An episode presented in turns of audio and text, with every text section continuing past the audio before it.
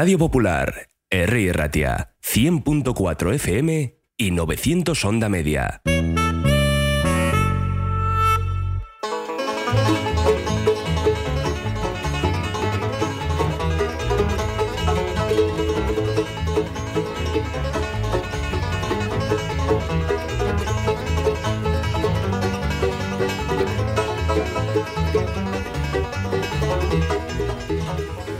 Buenas tardes, bienvenidos a Betty Surekin, bienvenidos a esta previa, eh, un poco en un partido surrealista, un partido polémico y no tanto ni por las aficiones, ni mucho menos, ni, ni por el fútbol de la rivalidad que pueda llegar a ver hoy en San Mamés, sino por el horario introspectivo que es surrealista, que es una vergüenza, que no tiene ningún sentido y que se están cargando el fútbol. Un deporte que cada vez es menos deporte y más negocio. Kevin Doyle, muy buenas. De Don Ferdinand, pues sí, es eh, lamentable el tema del horario. Vamos a empezar un partido el jueves, terminaremos el viernes casi, ¿no? Lo más eh, seguro. Pero bueno, y aún así yo creo que la afición va a responder. El equipo está en una gran eh, dinámica. Llevamos tres victorias consecutivas. Hace muchísimo, luego os voy a dar el dato, que la Teti no gana cuatro partidos seguidos. Tengo apuntado el dato. Y bueno, hay que seguir ilusionados, hay que seguir convencidos de que este equipo nos puede dar alegrías y a por el Sevilla. Hoy vamos a romper esa, esa dinámica, ¿no? Cuatro, cinco seguidos. Hasta el final. Hasta el final. De hecho, desde que dijimos que hay que ganar todos los partidos, nos están haciendo caso. Joder, está mal decirlo, pero antes hemos estado comentando, no saben hasta bien el tema de la Copa, el equipo se ha levantado de una manera brutal y bueno, eh, hay que confiar en los chavales, ¿no? Hay mucha gente que decía que iban a estar de vacaciones, que iban a estar pensando ya en la temporada que viene, para nada, los Leones quieren Europa y vamos a por ello. David Salinas, Ondaris, muy buenas. Archa, León. Has venido bien acompañado hoy, ¿eh? eh tenemos una buena representación, todos abogados, por cierto, los cuatro tertulianos que tenemos abogados. Hay que tener cuidado con lo que se dice, Kevin. ¿eh? Sí, bueno, están eh, los dos hermanos Fernando y Jesús Campos, que son grandes amigos, que los conocemos hace muchos años. Aficionados del Sevilla. Que son sevillistas a tope, que viajan mucho con el equipo, que han celebrado muchos éxitos y que vienen a Samamés también. Nosotros eh, intentamos, aunque últimamente no, no acabamos de ir a Sevilla a ningún acontecimiento futbolístico por una cosa o por otra, pero dos, dos aficiones muy hermanadas y, y dos, dos, grandes amigos. Bueno, nosotros somos un poco talibanes, es la primera vez que hacemos en muchos años que traemos eh, aficionados rivales a una previa, ¿no? Porque somos bastante, eh, insisto, talibanes y forofos, pero... Como debe ser, ¿no? Hombre, si te lo pide un abogado, que traiga a sus colegas. No, no, sí, está claro. Vamos, vamos a, entrar en materia. ¿Quién de vosotros empieza? Yo mismo. Ponte, ponte más cerquita del micro. ¿Cómo ves el partido de hoy? El partido de hoy lo veo más igualado de lo que, de lo que esperaba, porque si me preguntas hace dos meses eh, cómo veo el partido de hoy, te diría seguramente que lo veo muy desigualado, con el Sevilla peleando total y absolutamente por el descenso y, a lo mejor el Atleti más en la zona media. Más miedo me da el Atleti peleando por Europa, después de tanto, tantos años sin, entrar en la competición europea. Pero también más peligroso es el Sevilla después del cambio de, eh, dinámica que ha tenido con, con Mendiliva de hace un mes aproximadamente. Mm. Vaya casta que tiene el Vasco, ¿eh? Mendilibar, ¿eh? Bueno, la verdad que desde que se ha hecho cargo del equipo ha impuesto en el vestuario unos conceptos básicos. Eh, es un hombre de fútbol, eh, parte de la prensa lo ha tratado mal, porque incluso en Manchester se le preguntaba que un entrenador como él era la primera vez que jugaba un partido europeo ante un rival de esa entidad en la que últimamente hemos disfrutado, gracias a Dios, los sevillistas, que también hemos pasado muchos años de penuria y de desierto, y es un hombre de fútbol, ha instalado una verdad, el vestuario parece que está con él, fútbol directo, eh, cero complicaciones, balones al área, eh, remates de cabeza, con lo cual ha llegado como agua de mayo. El de Zaldívar está enchufado y tiene a la grada porque además el equipo y la afición ha sentido que el equipo se caía después de mucho tiempo. Era la peor temporada en los últimos 25 años. De todas formas, ayer se enfadó un poquito en la previa del partido. Ayer era grande en Sevilla y solo un compañero de profesión, ¿no? Solo había un periodista ahí en la rueda de prensa. Fue un periodista compañero vuestro del Sevilla Fútbol Club, de los medios oficiales, pero bueno, hay que respetar que, verás, es, es una falta de respeto para mí, ¿eh? Parte no solo al al entrenador, ¿no? Sino que, bueno, es una ciudad muy complicada, con unas dualidades muy grandes y la Semana Santa, la feria y el rocío, para la gente de Sevilla, te lo dice alguien que es de Granada, que nació y estuvo en Granada un año, pues lleva toda su vida en Sevilla y la gente de Sevilla vive sus tradiciones de una manera espectacular, que no lo justifico, porque además el entrenador está haciendo galones para, para tener a la afición volcada, a la prensa y además está poniendo a mucha parte del periodismo en su sitio. Aitor Salinas, muy buenas, ¿qué tal? Arrachaldeón. Bueno, pues eh, estamos hablando de Mendy, un, entrenador que conocemos muy bien aquí, pasó por aquí también. Eh, es un, entrenador, como decía, muy, que juega muy directo, que no se complica la vida. Y a mí me encanta. Mira, aquí tengo una, eh, una, nota que me han llevado. Dice, no quiero que juguemos hacia atrás, dice Mendy. Esta frase fue una de las que más impresionó en un principio a los jugadores del Sevilla, instalados en un marasmo táctico de la mano de San Paoli, que yo como argentino lo, entiendo que no esté San Paoli ya en el, en el Sevilla, porque de verdad que para mí fue un despropósito. En fin, eh, desde su llegada, Mendilíbar ha emprendido un proceso de simplificación que está siendo agradecido por sus futbolistas. Es directo y por el momento su mensaje está calando en los futbolistas que creen en él, aclaran la fuente del Sevilla. En ese proceso de simplificación, en el club están sorprendidos por detalles que que parecen nimios, pero que tienen su importancia. Por ejemplo, no ha solicitado ningún equipo informático ni ninguna cámara para analizar las jugadas y los entrenamientos. Solo pidió a Frank Rico como segundo y a Tony Ruiz como preparador físico, al que conoce su etapa de, en el Lanzarote en 2002. El resto del personal es, del club como preparador de porteros o los recuperadores y analistas. Dice las cosas por su nombre. A mí, eh, os lo digo, ¿eh? contigo esto primero, me encanta ese tipo de, entrenadores que, son sencillos que no tienen ninguna veleidad, que son del fútbol de toda la vida, que saben a qué juegan, que no se complican para nada.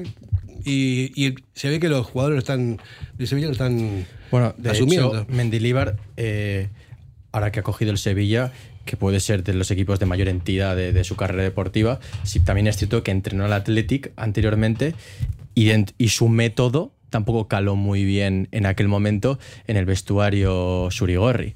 No sé si de hecho incluso llegó a disputar algún partido de competición europea con el propio Athletic. Previa. Previa contra el famoso aquella eliminatoria con el club que perdimos eh, la, entonces Intertoto, ¿verdad? La Intertoto. Que no, le fue muy bien al club, pero en cualquier caso, Mendilibar, eh, viniendo del Leibar, de aquella gran temporada que estuvo a punto de subir a primera, para entonces, que entonces para el Leibar fue una magnífica temporada, lo, fichó el Athletic y ya entrenó, y ya entrenó a un equipo de cierta dimensión y partido de Europa. Lo que pasa es que tiene que ver con el contexto. Un equipo que está necesitado como cuando cogió al Sevilla, necesitado de, puntos porque estaba en una mala situación. O sea, no hay que complicarse la vida, yo estoy de acuerdo. Me parece que es un entrenador idóneo para ese tipo de situaciones, ¿no? Hombre, al final es eh, corregir eh, todos los errores ¿no? que el Sevilla está cometiendo atrás, no complicarte la vida y el sota caballo rey. A ver, el fútbol ser muy fuerte atrás, ser directo, ser rápido, porque en las transiciones también Sevilla tiene gente muy buena, pero a ver, que Mendilibar es un entrenador eh, que da gusto escucharle, porque él incluso cuando yo estuve en una comparecencia que dio unas charlas en Durango y él decía, hay entrenadores hoy en día que están inventando el fútbol, o sea, que incluso él, él decía, yo creo que los jugadores ni lo entienden y está bien que se aleje un poco del panenquismo este ilustrado, esta gente que está inventando el fútbol, y es una gozada escuchar la Mendy. ¿eh? Ahí os pongo un ejemplo solamente rápido. Eh, el otro día, hace unos partidos, le pusieron, le sacaron tarjeta amarilla después de celebrar un gol a City y lo primero que dijo en rueda de prensa que si el jugador era tonto, que nos habían expulsado a un jugador eh, y que, que, eso hacía que en una acción de peligro, una falta, una pérdida de tiempo, le estaba facilitando que le expulsaran. El otro día, mm, sin ir más lejos, a Rafa Mir le preguntaron que marcó un buen gol ante el Villarreal, un muy buen gol y no está disputando minutos y le dijo que, bueno, que como no buscara la espalda a los centrales iba a seguir sin jugar. Que, él se apañase como quisiese, pero que él lo que tenía que hacer era no bajar al medio del campo. Él lo que tenía que hacer es buscar la, espalda al rival. Así que habla claro, no cristalino. Y a Suso, a Suso le dijo que... Bueno, es verdad, Aitor, lo que me comenta le dijo que, bueno, que o corría más o no iba a jugar en el lateral derecho, que para jugar en el lateral derecho necesitaba un jugador que se involucrase y el otro día es verdad que un fallo brutal de parejo, pero corrió todo el campo y dio la asistencia de gol. ¿La gente está contenta en Sevilla con Mendy? ¿Sí? La gente en Sevilla lo que, lo que no necesitaba era un entrenador que diera un papel en medio del partido a sus futbolistas en el Camp Nou o como ocurrió en el Sánchez Pizjuán contra Osasuna, dándole instrucciones a falta de, de tres minutos o con un 3-0 en el, en el Camp como hizo San Paoli. La gente necesitaba un fútbol adecuado a las necesidades del equipo que, tiene este Pero yo creo que esto venía de atrás también, porque hemos visto espectáculos bastante esperpénticos, ¿no? Con, con Monchi en, el campo, con cuando lo echaron a eh, al entrenador anterior de, aquella manera. En el campo del Mallorca también, Monchi, ahí hablando con los aficionados del, Sevilla, diciéndoles que por favor, tranquilos, tal, un poco showman total. En el Almería a principio de, de temporada. Almería fue, ¿no? Sí, cosas, cosas de estas que, bueno, por lo menos eh, Mendy es un tipo de fútbol y no se va a meter en ningún tipo de, de, saraos, ¿no, Daniel? Yo creo, yo creo que habéis pasado de, de, no va a decir una cosa mala y otra cosa buena, porque San Paolo también tiene su currículum y yo creo que Fer le conocerá más en su trayectoria, pero de ser un entrenador un poco alambicado, un poco complicado, hasta la manera de expresarse. A Fer no le gusta y lo, de los, lo de los, papelitos, la verdad es que nos llamó a todos la atención cuando vimos que además fue un, fue otro jugador argentino, no creo que fue Acuña, Acuña quien, quien se lo cogió y se lo tiró al suelo, como diciendo, déjate de papelitos, y eso era una desautorización expresa al propio entrenador. Y ahora, ahora tenéis un entrenador que efectivamente es sota, caballo y rey, pero, pero que tiene las ideas muy claras, que no va a jugar quien no meta el pie, que no va a jugar quien no corra, quien no se comprometa con el equipo. No sé si con San Paoli pasaba eso, probablemente estaría el problema ahí. Y, yo creo que ha caído de pie, ¿no? por esa forma de ser. y todos vimos la entrada triunfal de San Paoli en el vestuario del Sevilla, que dieron esa charla que les echó a los jugadores. Yo no entendía nada. Yo decía, a ver, ¿eso que está haciendo ves de verdad? ¿O está diciendo algo muy por encima y luego les transmitiré otras cosas? Verí, o sea, visteis, ¿no? Esa primera charla inicial con los jugadores, que había algunos jugadores que le miran como diciendo, ¿pero qué está diciendo este hombre?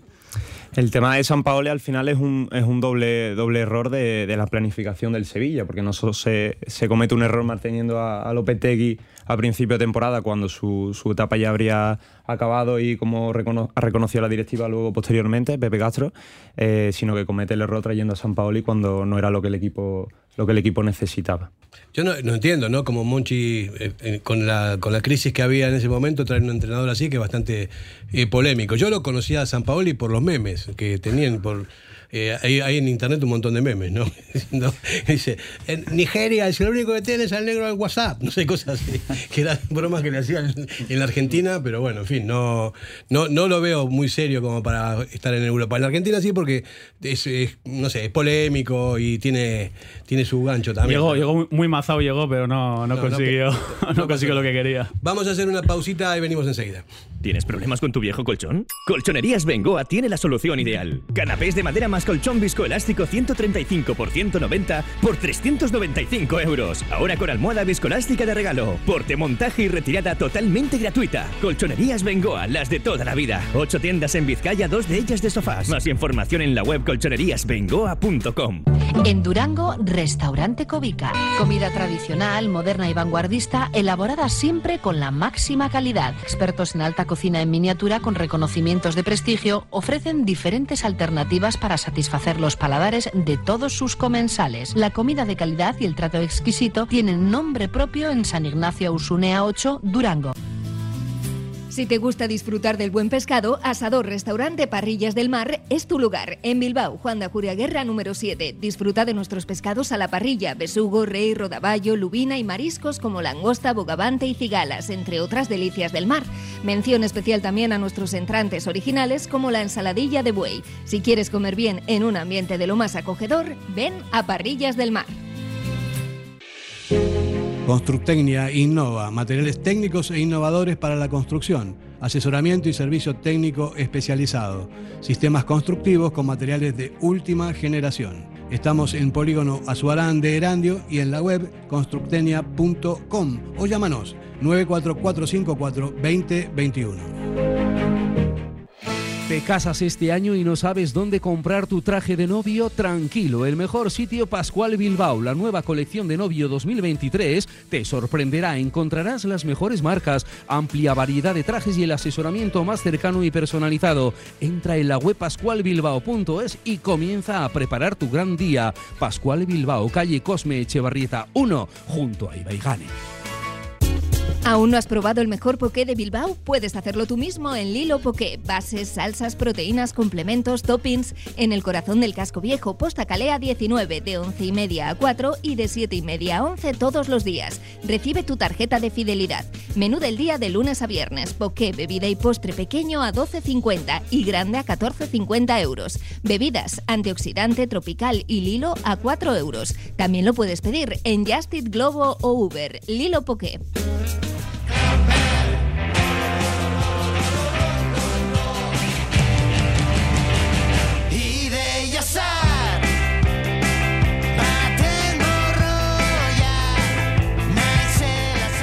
Bueno, seguimos conversando de, coloquialmente con los rivales de hoy, Kevin Doyle, el sevillista que están aquí con nosotros.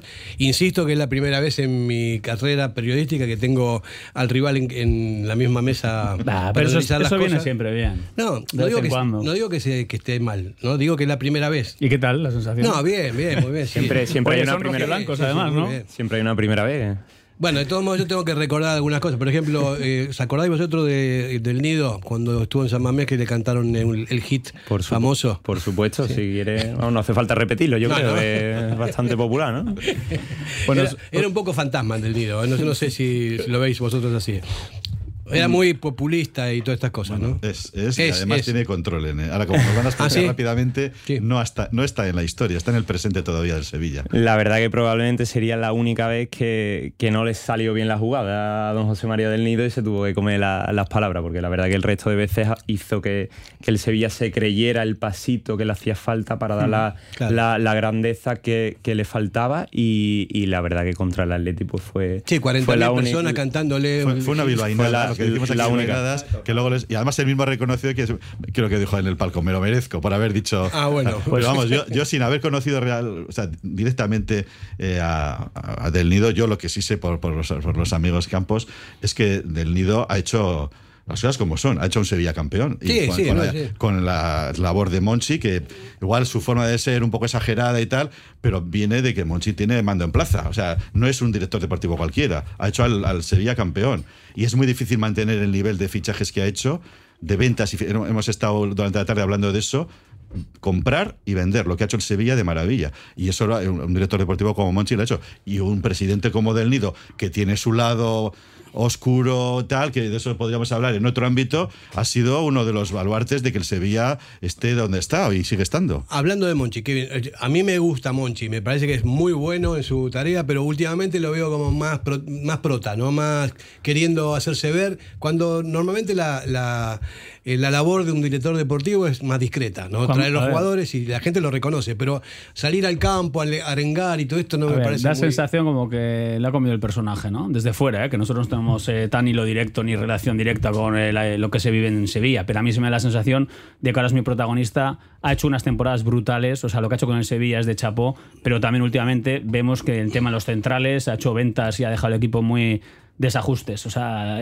no hay una buena planificación. Desde fuera la sensación de que se ha equivocado, algo que no ocurría con Monchi, porque es verdad que la estaba clavando, pero bueno, oye, que todo no va a ser acertar y ahora le está tocando pues vivir los momentos complicados del fútbol. Es que de, hecho, perdonad, eh, Claro, o sea, ahora hablamos del cambio que ha sufrido el equipo respecto a San Paolo y Mendilibar, que son dos estilos opuestos, pero no olvidemos que el Sevilla, cuando arrancó la temporada, disponía de un entrenador como Lopetegui, que más allá en Sevilla, pues bueno, que al final siempre el tiempo hace el desgaste y tal, pero es un entrenador de primer nivel, un grandísimo entrenador, y sin embargo tuvo ese comienzo tan malo del equipo que yo creo que la explicación más directa era la configuración de la plantilla, de jugadores que físicamente comenzó, un, equipo que comenzó muy flojo físicamente, con jugadores ya de cierta edad además en el medio campo, hablamos de Papu Gómez, Rakitic, Fernando, en su situación física, pues bueno, superado por, y por equipos eh, con resultados abultados.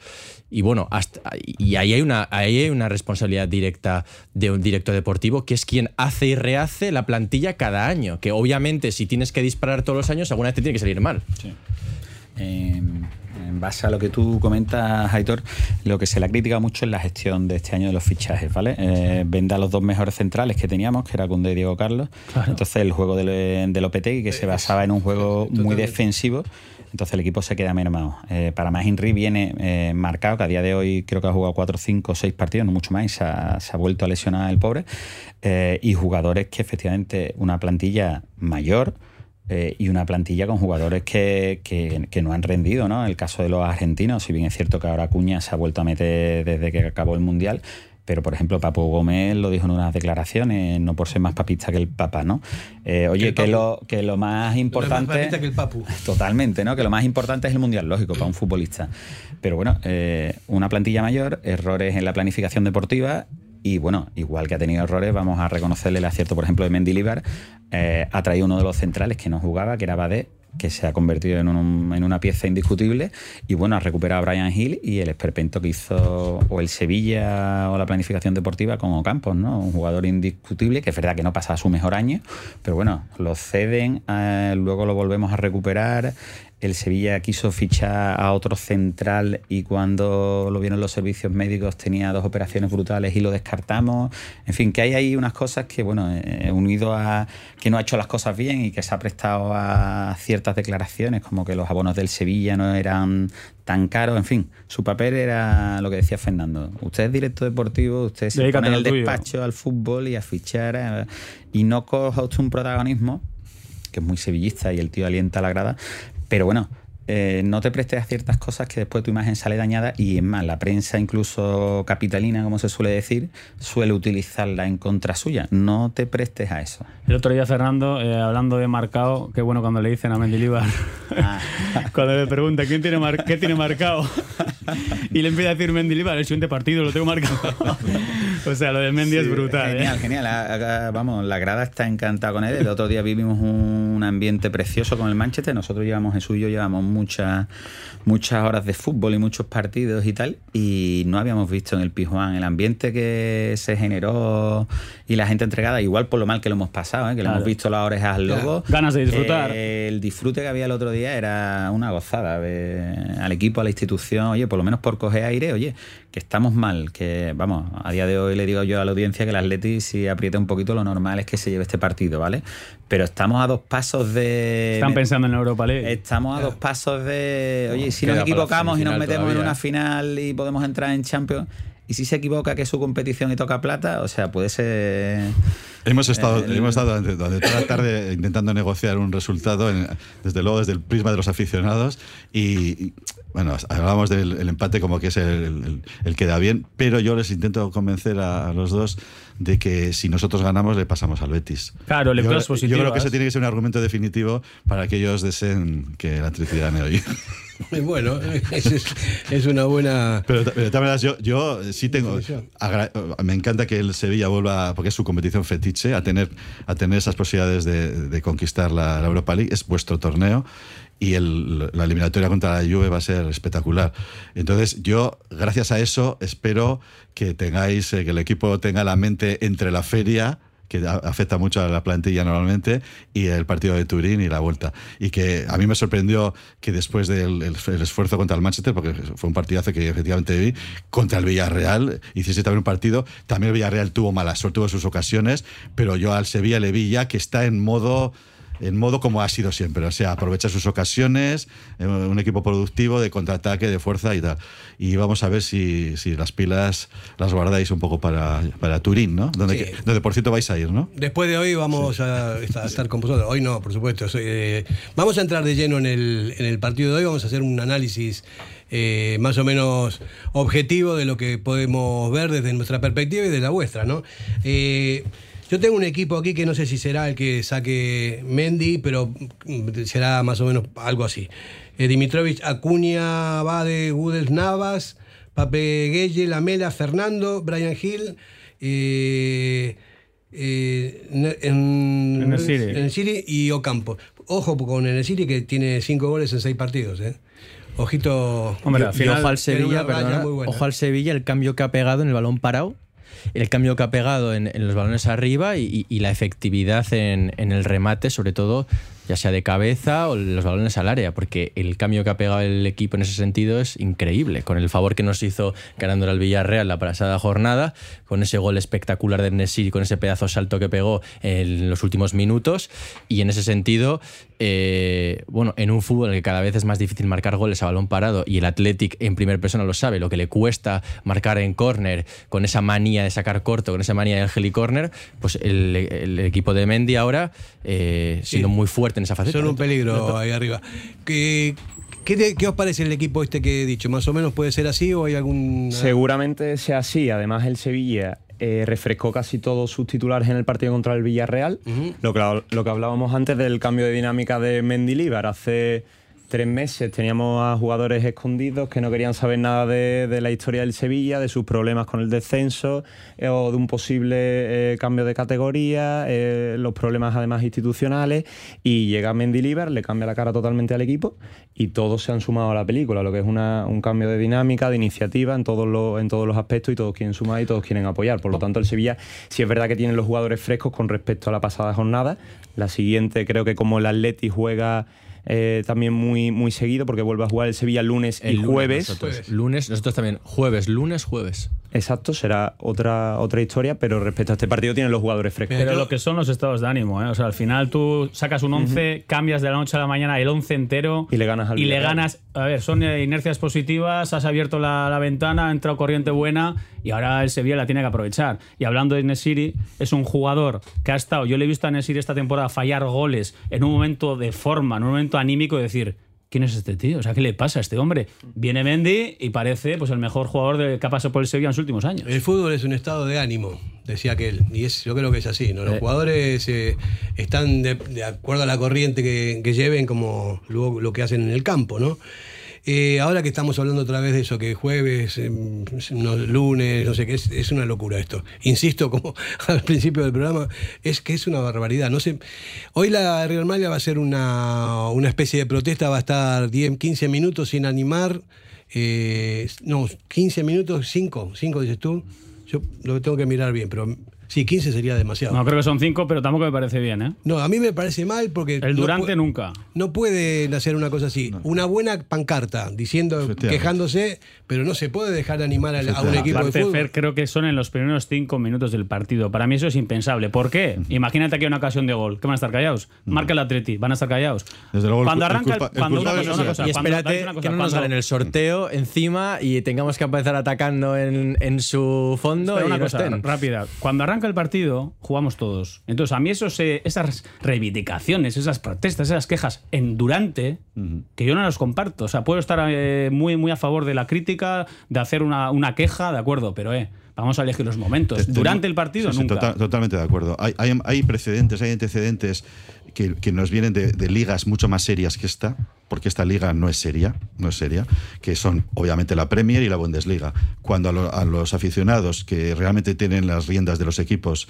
tanto en, la Premier como en la Bundesliga, les, les tocan la afición, los horarios y los precios, ¿eh? es cuando se, cuando se manifiestan. Y efectivamente, como decía Fer, pues a través de algún tipo de pancarta, el fútbol discotequero, que yo le llamaba, le, le llamaba antes. Yo, yo, el otro día recordaba, a los que somos veteranos, que los partidos a las 10 de la noche solamente se jugaban los torneos veraniegos de agosto, cuando había en el trofeo Naranja y en el trofeo Costa del Sol por el calor y por los turistas. Pero ahora en plena temporada jugar a las 10 de la noche es absurdo. Y los aficionados todos los aficionados de todos los equipos están maltratados. O sea, los aficionados de grada, porque los aficionados de televisión es otro tipo de aficionados, están maltratados y se van a cargar la, gallina de los huevos de oro por horarios, por problemas de desplazamiento. Una cosa que, yo nunca he entendido es por qué cuando los aficionados eh, viajan a un campo contrario se les ponen los peores sitios, cosa que no ocurre en la Premier, por qué esos precios eh, elevados, cosa que no ocurre en la Bundesliga. hay, una serie de, hay una serie de datos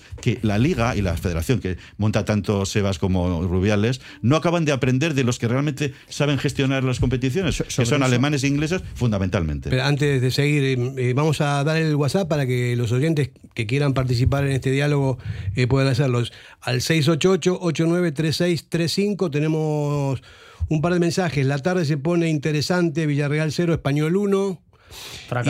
Y, y, otro que pone hoy 5, Aupa Atlético. Eso es un faro, un foro. Decía sobre, sobre el tema de los aficionados visitantes. Eh, más allá, por ejemplo, un ejemplo muy reciente, el tema de la semifinal City-Real Madrid, en el que hacía una comparación de los precios de las entradas, tanto en el Bernabéu como en el campo, de, creo que es el Etihad Stadium del City, que hablábamos de, mientras hablábamos, creo que hablan de 50, 60, 40 euros en, Manchester, hablábamos de 200, 300 euros en, Madrid. El otro día, la, yo tuve la oportunidad recientemente a un partido de la Premier League, una especie de derby, Leeds-Manchester United, la presencia y el hueco reservado a los aficionados visitantes, del United en este caso, ocupaba prácticamente media em, preferencia y una, una, digamos, una afición muy numerosa en el campo se hacía sentir como si fuera una gran animación más. Eh, esa, mi amiga que me invitó a ese partido, yo le devolví la invitación, vino a ver el derby vasco y me decía... ¿Por qué no hay gente aquí? Qué, qué raro, qué raro que haya la, Real Sociedad, los aficionados de la Real Sociedad. Oye, qué poco espacio se reserva para afición visitante, ¿no? Y encima, allí arriba, en la esquina, que es normalmente las peores localidades. Y, y, le sorprendió esa diferencia, ¿no? Y sobre todo en detrimento de lo que es el, el, el ambiente en el fútbol.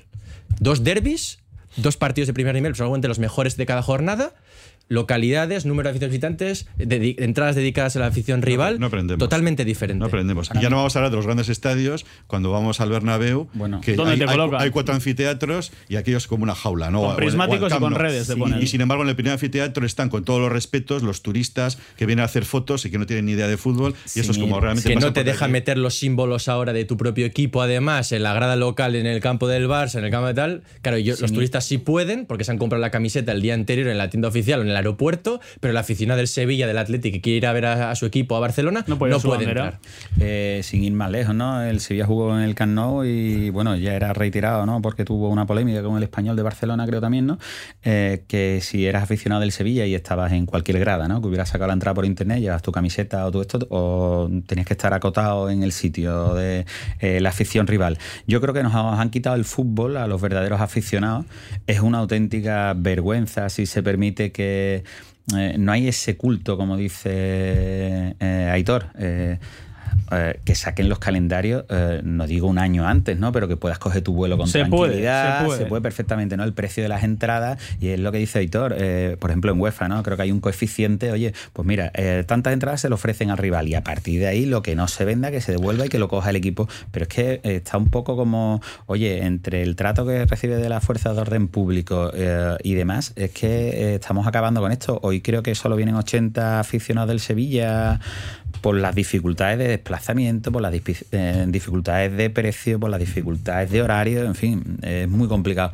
Y al final estamos perdiendo la esencia de lo que es el fútbol. Ves imágenes de la Premier y nos han pasado por la derecha, pero vamos, a una velocidad increíble. ¿eh? Están llegando WhatsApps. Eh, ya quisiera la Bundesliga ser como la Liga, ya le gustaría. En Alemania decían que no se pondría un partido a las 8. Mira cuando juegan. Otro, para los corners, escucha este, Kevin, para los corners, sobre todo al final del partido, si hace falta, sería bueno recuperar en la grada el que viene, que viene, que viene, que viene. Es un buen mensaje.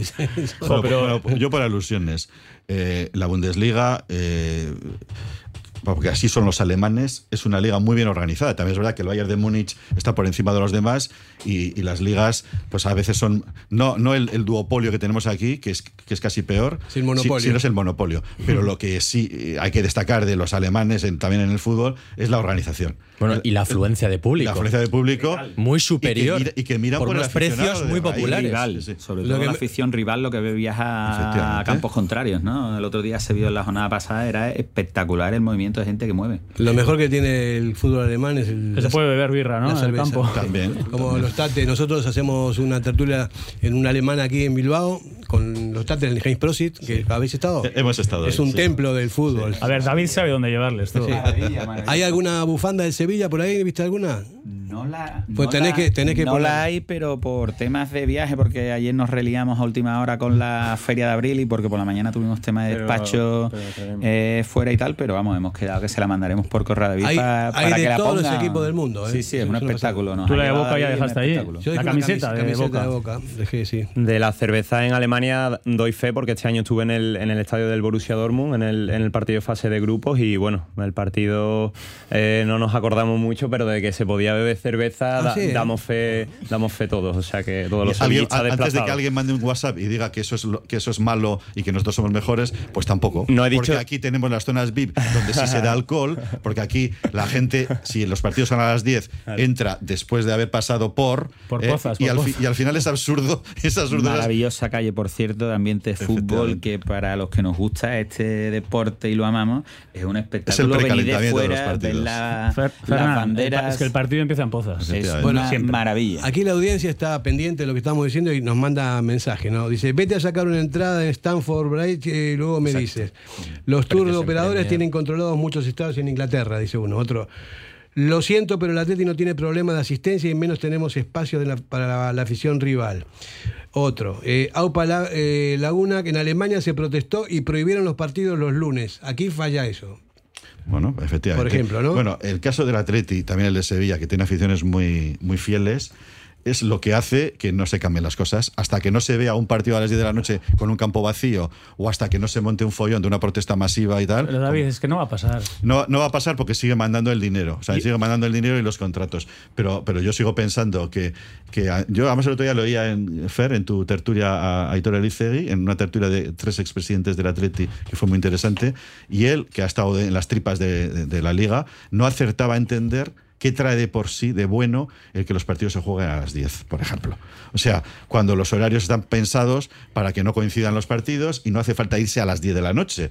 ¿eh? Cuando eso no ocurre, por ejemplo, vamos otra vez a hablar de la Premier, donde no hay partidos a las 10 de la noche la Premier. Y los campos se llenan, y las entradas se, se venden, y, es difícil conseguir entradas porque, es, porque la es, una fórmula de éxito. bueno se juegan a las 3 de la tarde, cosa que aquí es impensable porque no es horario de fútbol. Vamos a hacer una, hablando de pasta, vamos a ir a la publicidad, venimos enseguida. En el corazón de Algorta, Pipers. Gastronomía de calidad, menú del día, menú de fin de semana con reserva previa, desayunos y todos los jueves, música en directo.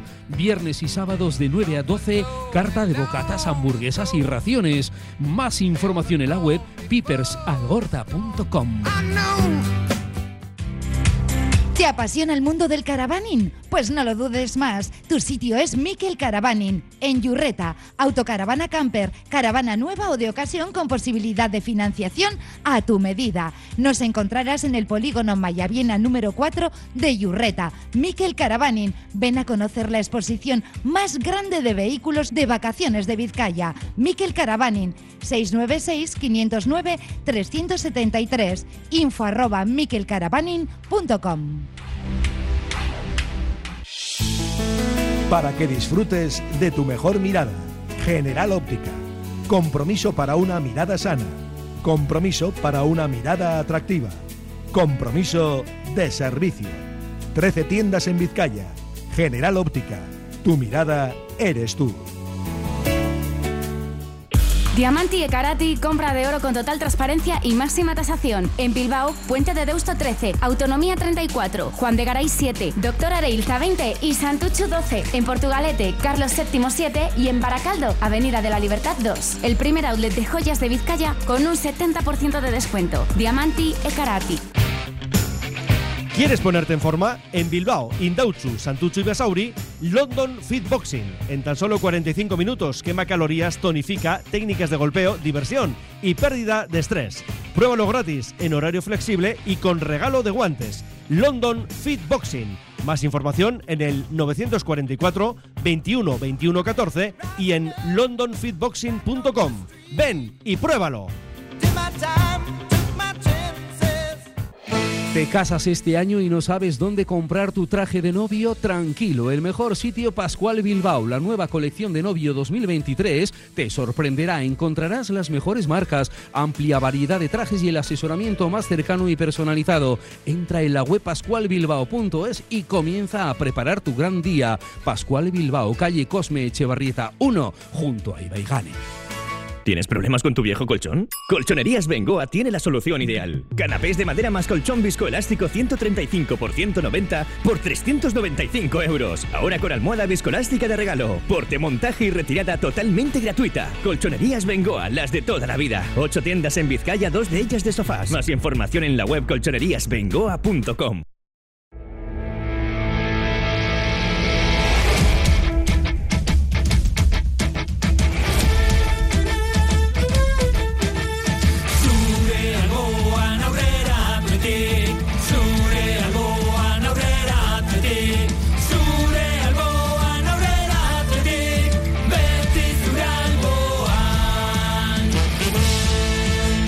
ya tenemos, tenemos equipo del Sevilla, lo va a decir uno de sus seguidores. Una, voz autorizada. Sí, totalmente.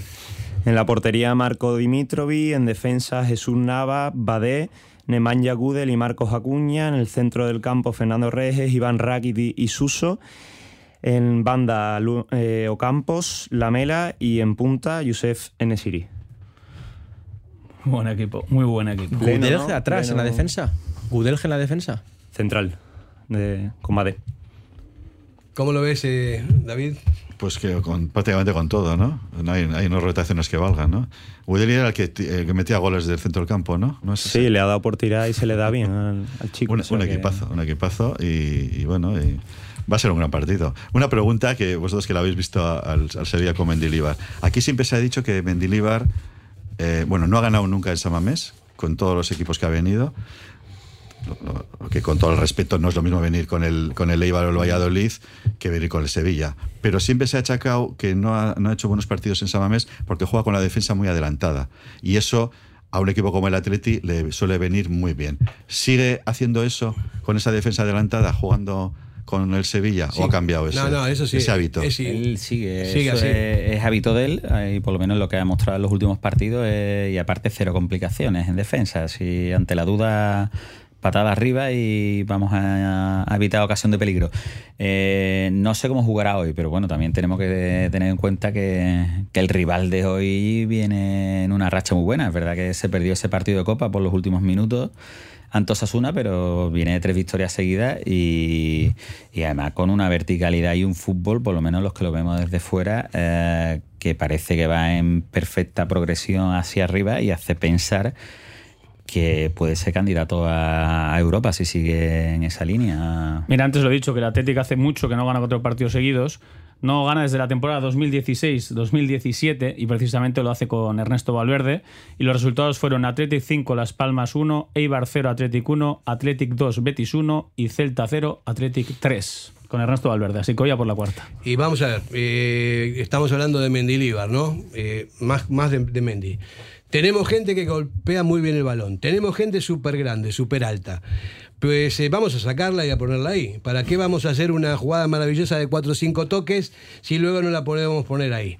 Tenemos eh, grande gente que golpea muy bien el balón y tratemos de ponerla. Sí, con, repite esto eh, Mendy, ¿no?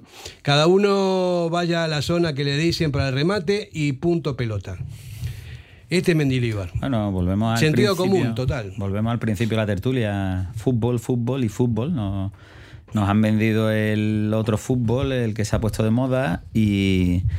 Y esto es bastante sencillo. Nosotros llevamos viendo al Sevilla, que yo recuerdo desde la época de, de Lopetegui, quizá también un poco de una Emery, eh, con en corto y balón atrás al área, al lateral, y cuando ya me presionan los centrales o los laterales intento tirarla arriba se saca el córner porque hay gente que lo saca bastante bien, la verdad, no nos engañemos, Suso, Rakitic, Acuña, y oye, hay hombres altos, los centrales, Nesiri que salta bastante bien, oye, alguna entrará, ahora si no rematamos y la jugamos en corto y nos tapa el defensa, hay otra, otra jugada al hilo de lo que decís, que es que eh, cuando saca un córner el equipo rival, el Sevilla desde hace muchísimos años tiene a todo el equipo metido en el área desde que ha llegado Mendilibar, deja al media punta en el centro del campo y arrastra dos centrales. Claro. Es fútbol en estado puro, de verdad. Oye, nos sí. puede salir mal, pero es, es que hay gente que, los que llevamos viendo mucho fútbol defensivo, que nos ha ido muy bien, ojo, con las tres clasificaciones Champions y la última UEFA, eh, está genial y no lo puedes rebatir, pero es otro fútbol que es una maravilla. ¿eh? Empató el Villarreal.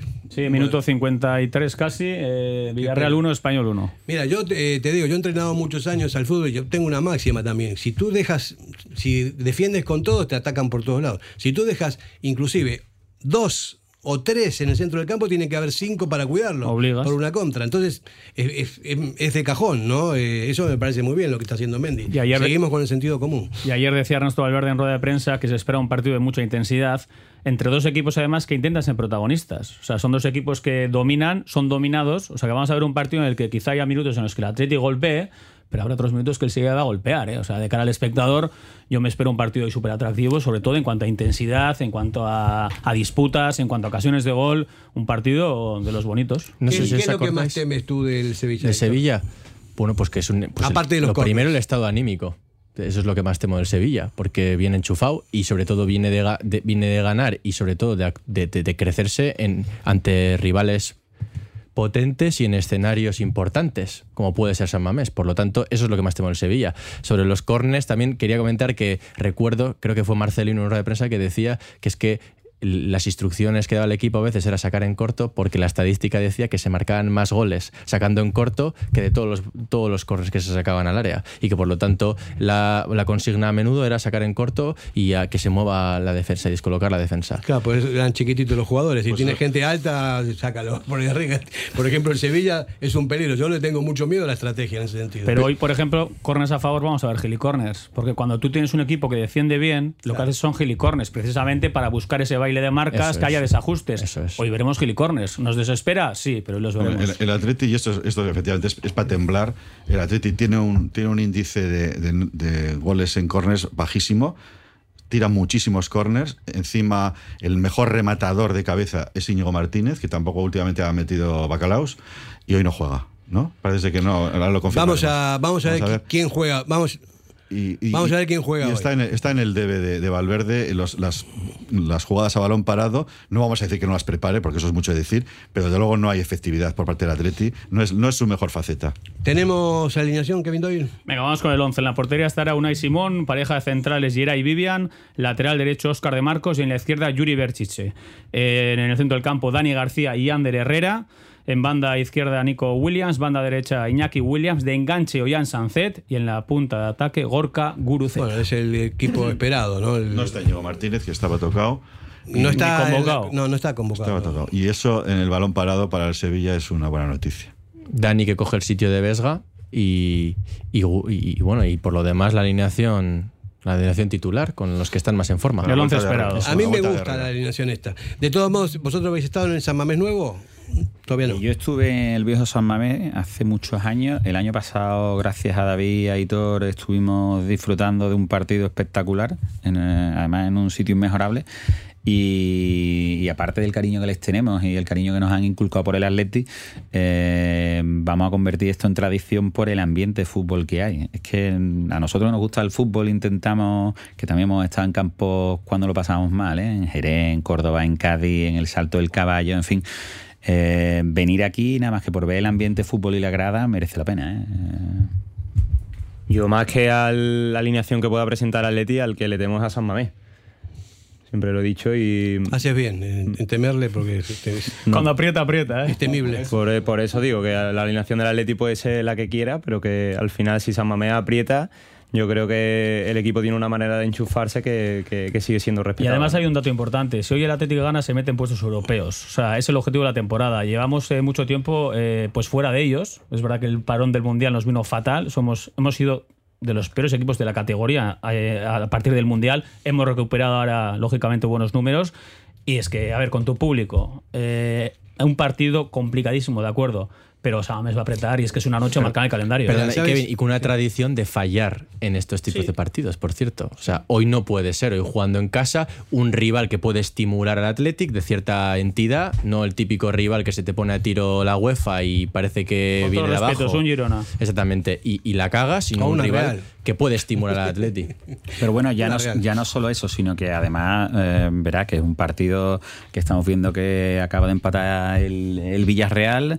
Eh, si os sirve de consuelo, da la sensación de que el Betty está flaqueando, no digo que se vaya a caer de ahí porque lleva también muy buena temporada y da la sensación de que el Atleti viene de menos a más, que ha podido estar distraído no, porque el evento de Copa dice mucho, pero la sensación es que ahora mismo va como un tiro y ahí hay algún equipo que otro que con Quique Setién ya sabemos cómo es su fútbol, capaz de lo mejor de ganar en el Bernabéu y el otro día perdió ante mm. nosotros, por ejemplo. ¿no? Eh, la prensa de Sevilla dice que el Betis está notando la baja de Fekir, que Borja Iglesias ya no mete ni le pitan penaltis y, y no mete gol, que Juanmi el año pasado cuando vino de la Real lo enchufaba todo, en fin.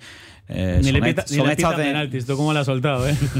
bueno, yo me remito a las estadísticas. Yo no digo que no sean, ¿no? Porque atacará mucho cuando se lo pitan, pero creo que llevamos un penalti, ¿no? me parece que hablando de penalti, está consultando el VAR, eh, una jugada muy buena del Villarreal. Llegaron ahí, mm, a ver qué dice la. Ojalá que el árbitro no haya visto nada. De momento no, estamos viendo nosotros la repetición aquí. Ahí viene ahora, a ver. Nada. tronco, esos tema de las manos.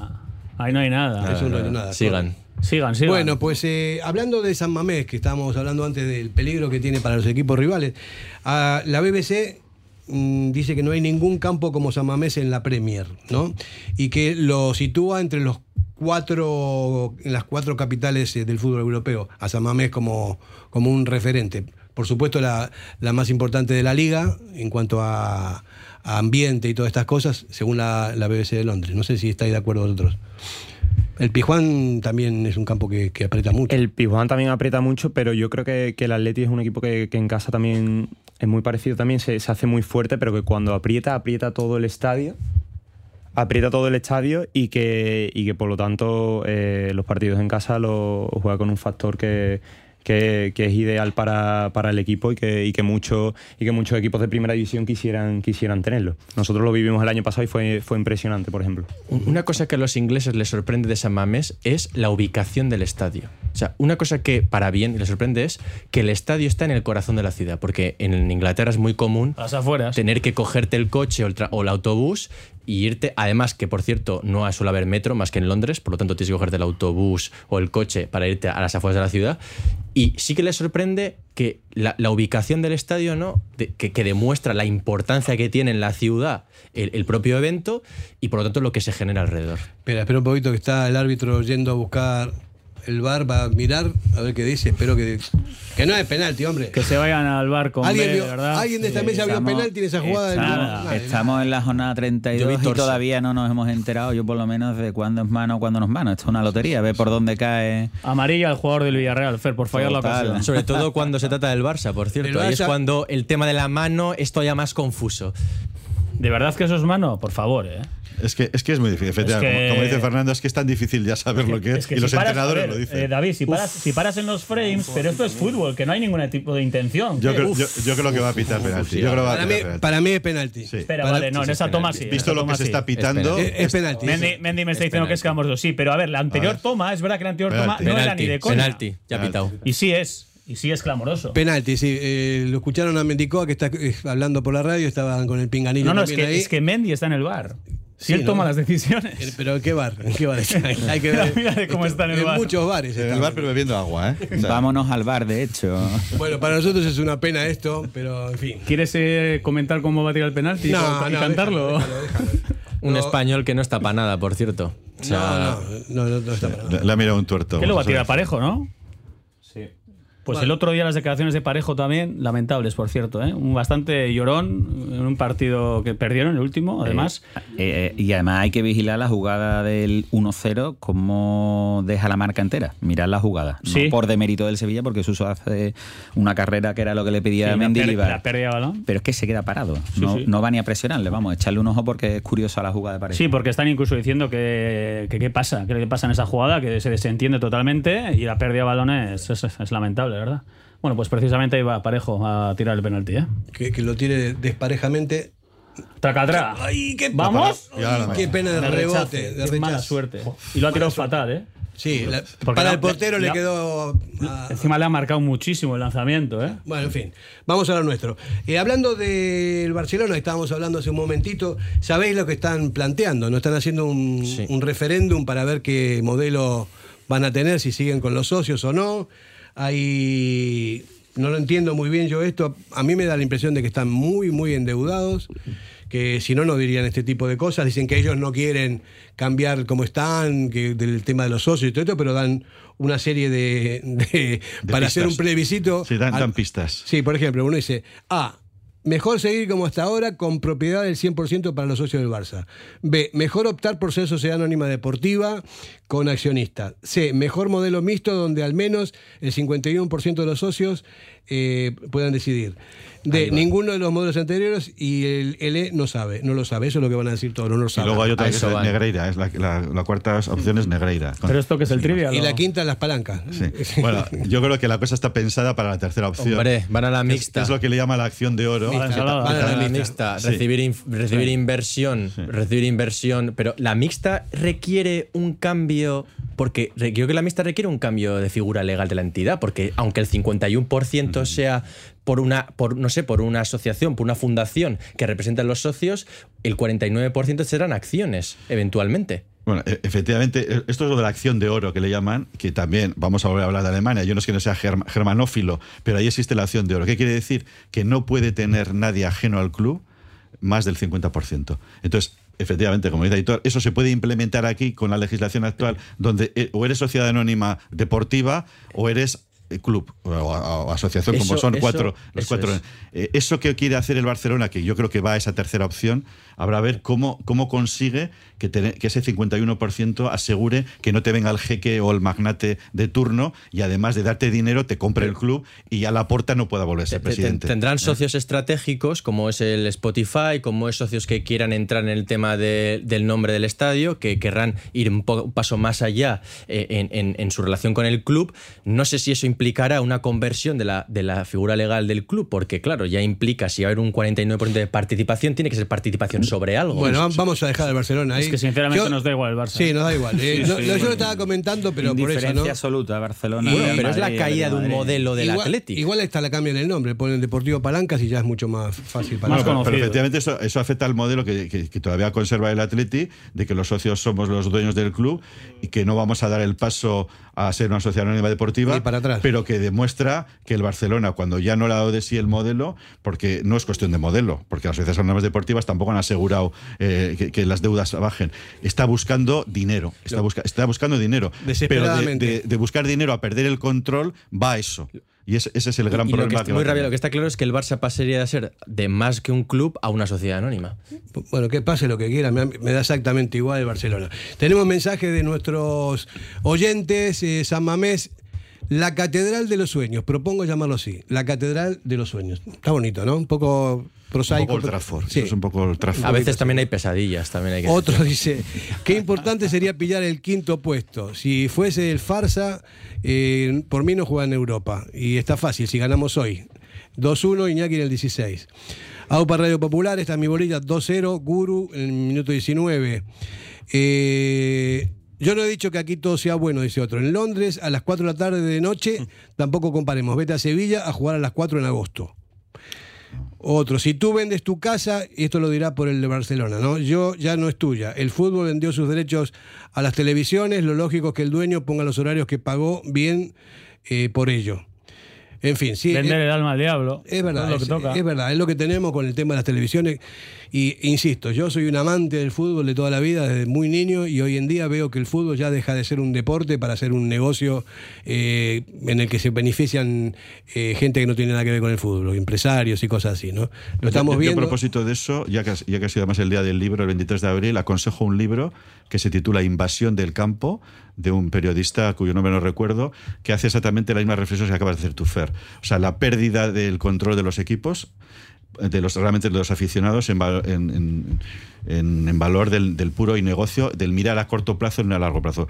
Invasión de campos titula el libro y os lo aconsejo a todos los futboleros, que además sean lectores.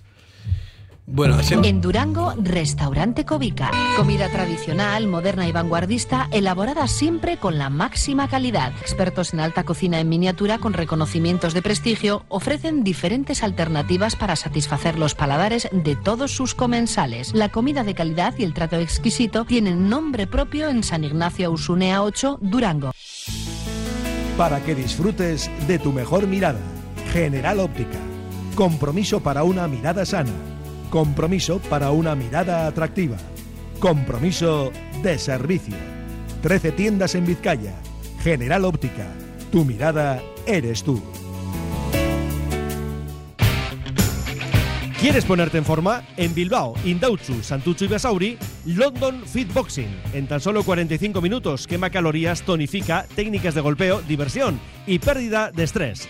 Pruébalo gratis, en horario flexible y con regalo de guantes. London Fitboxing. Más información en el 944 21 21 14 y en londonfitboxing.com. Ven y pruébalo. En el corazón de Algorta, Pipers. Gastronomía de calidad, menú del día, menú de fin de semana con reserva previa, desayunos y todos los jueves, música en directo. Viernes y sábados de 9 a 12, carta de bocatas, hamburguesas y raciones. Más información en la web pipersalgorta.com. Barça en todos sus ámbitos. Bueno, estamos, estamos hablando... De política cuántica. Sí, totalmente. Estamos todos muy emocionados ya con ganas de ir para San Mamés, que vamos a ir todos. Eh, vamos a desearle suerte a nuestros, a nuestros invitados después de hoy. Hoy, hoy no, pero después a partir de, cuando termine el partido sí. Claro que sí. A ver si. Y decirlo claramente, yo personalmente, y creo que mucha gente en Bilbao, desde que está Mendy, le vamos al Sevilla de otra manera. O sea, somos muy de Mendy, los que le hemos conocido y le hemos tratado además, pues eh, tenemos todavía más aprecio. Y desearos lo mejor, de verdad, a partir de esta noche, eh, por vosotros. Estamos viendo, la, estamos viendo la bolilla 3-2, dice uno, Iñaki Williams. Tenemos que seguir con la racha de victorias y con la racha de no victorias de Mendilibar en Samamés, que no gana nunca con sus equipos. Otro pone 3-1, eh, Ollán. Eh, vamos a decir nosotros nuestras, nuestras impresiones. ¿Comenzamos por los sevillistas o qué? No, vamos a dejarlo para el final para que tenga un poco más de.